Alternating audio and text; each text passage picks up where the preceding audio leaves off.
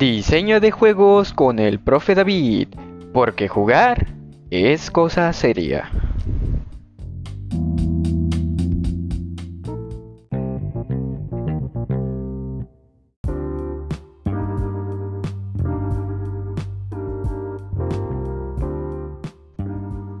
Y bueno chicos, buenas buenas a todos nuestros radio escuchas que nos sintonizan en nuestro podcast donde siempre hablamos sobre videojuegos y juegos.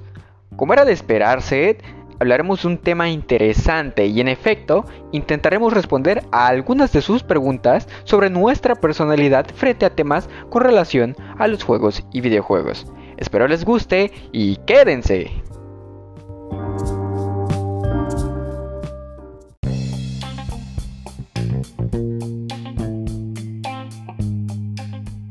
Y bien chicos, la primera pregunta que nosotros tenemos planteada es, como diseñador potencial, ¿se ve a sí mismo como un artista, un ingeniero, un artesano o algo más? ¿Y por qué te ves así?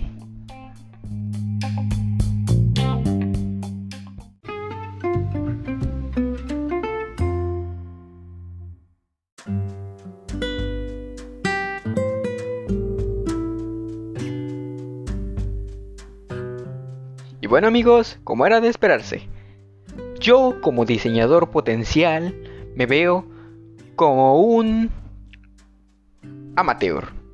¿Y por qué amateur? Porque amante, en español para los que no sepan, es porque cuando voy a diseñar alguna especie de modelo 3D, es obvio que necesito amar hacerlo por pasión. Y gran parte de ese tiempo que yo invierto realizando esas esculturas en 3D, no solamente vienen con la experiencia, con el conocimiento, sino también con el amor por mi trabajo cuando tú no amas tu trabajo y cuando tú no quieres hacer algo por mérito propio, por convicción, es evidente que no lo vas a hacer.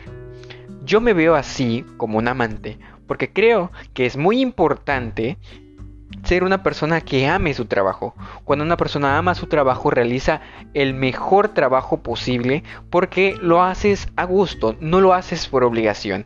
Y eso habla mucho de las personas que realizan una actividad. Cuando a ti no te gusta tu trabajo, simplemente tu trabajo es probable que sea un fracaso o que lo entregues por entregar. Y en mi caso, en especial, en particular, yo amo lo que hago. Como un diseñador potencial, yo creo que puedo hacer mis modelajes ah, con mi gusto, con mis propios toques mágicos, que yo le diría así, porque es evidente que gran parte del tiempo que invierto durante el desarrollo de mis modelos 3D, siempre es necesario tener un poco de creatividad y también un poco de convicción propia para mejorar mis propios productos.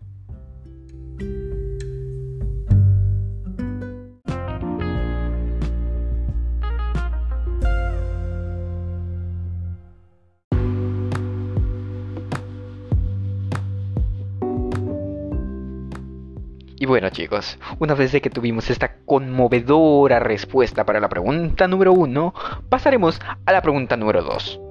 Y esta es, ¿estás de acuerdo o no con la definición de juego? Si no estás de acuerdo, ¿qué añadiría, eliminaría o cambiaría?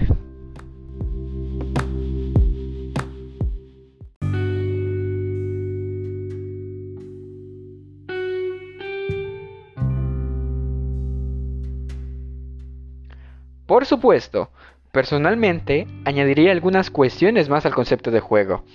Desde mi punto de vista, creo que un juego debe ser más que solo una actividad lúdica, debe ser una forma de remedio para el estrés.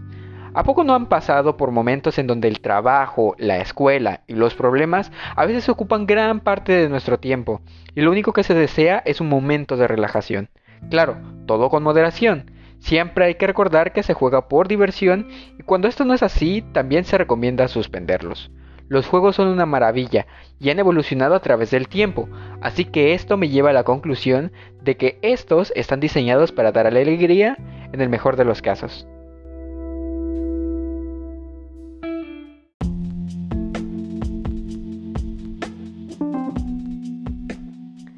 La siguiente pregunta trata de lo siguiente. Hemos definido la jugabilidad estrictamente en términos de retos y acciones, dejando fuera el mundo del juego o la historia. ¿Cree que esto es apropiado? ¿Por qué o por qué no?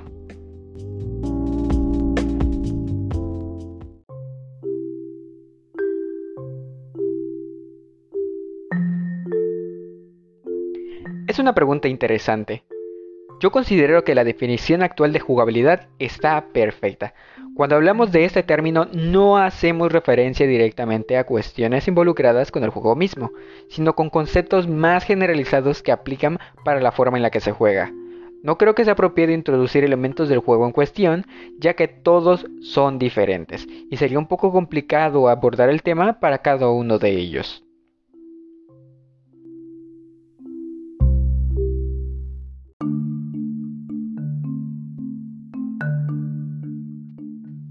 La siguiente pregunta es la pregunta 4. ¿Por qué se considera justo que un atleta se entrene para ser mejor, pero no es justo que se drogue para ser mejor? ¿Qué dice esto sobre nuestras nociones de justicia?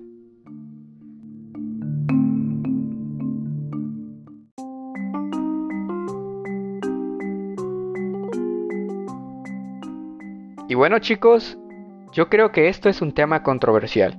Por un lado, hay argumentos para creer que no es ético actuar bajo los efectos de las sustancias potencializadoras o inhibidoras del miedo o la ansiedad.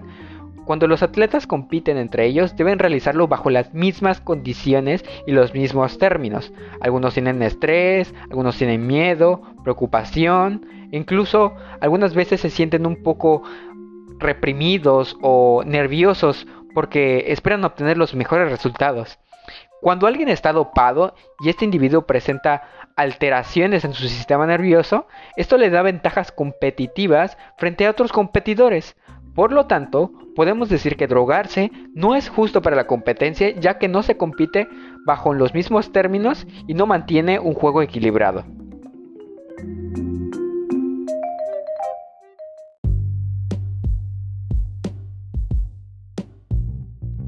Y la siguiente pregunta es la pregunta número 5.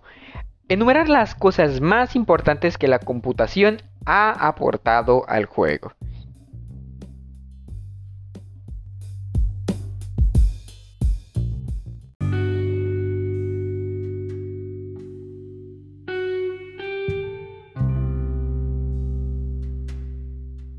Y bueno compañeros, la siguiente respuesta va a ser un poco concreta porque hay muchas bondades que nosotros tenemos a la hora de enumerar las bondades de la computación en los juegos.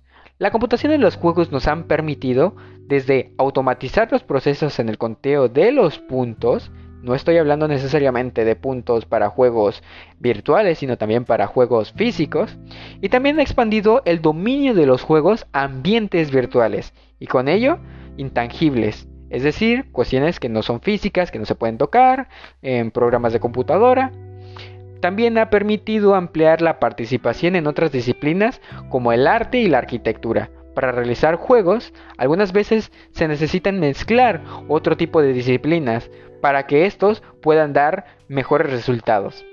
También ha hecho posible que las matemáticas jueguen un rol muy importante a la hora de desarrollar un juego, porque los juegos computacionales requieren evidentemente realizar programación, realizar cálculos y esto es un punto para la computación en los juegos.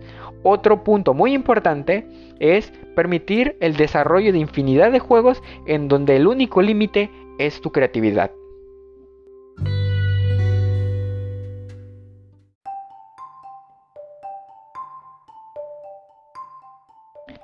Y ahora viene la pregunta número 6.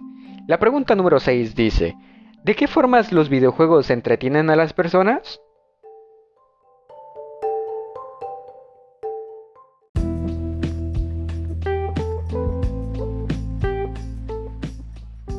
Para comenzar, los juegos han permitido que las personas puedan sumergirse en mundos e historias que nos hacen sentir como si estuviéramos dentro de ellos, causan emociones y nos permiten desafiarnos. Para el caso de los videojuegos de multijugador, esto ha permitido que las personas puedan socializar desde la comunidad de su casa y también sirven como una forma de interacción con otras personas que no necesariamente tienen que ser tus compañeros cercanos a ti, también pueden ser personas de otros países, por ejemplo. Los videojuegos también entretienen porque dependiendo del videojuego pueden ayudar a aprender historia de una forma atractiva e interactiva. En fin, los videojuegos son la onda.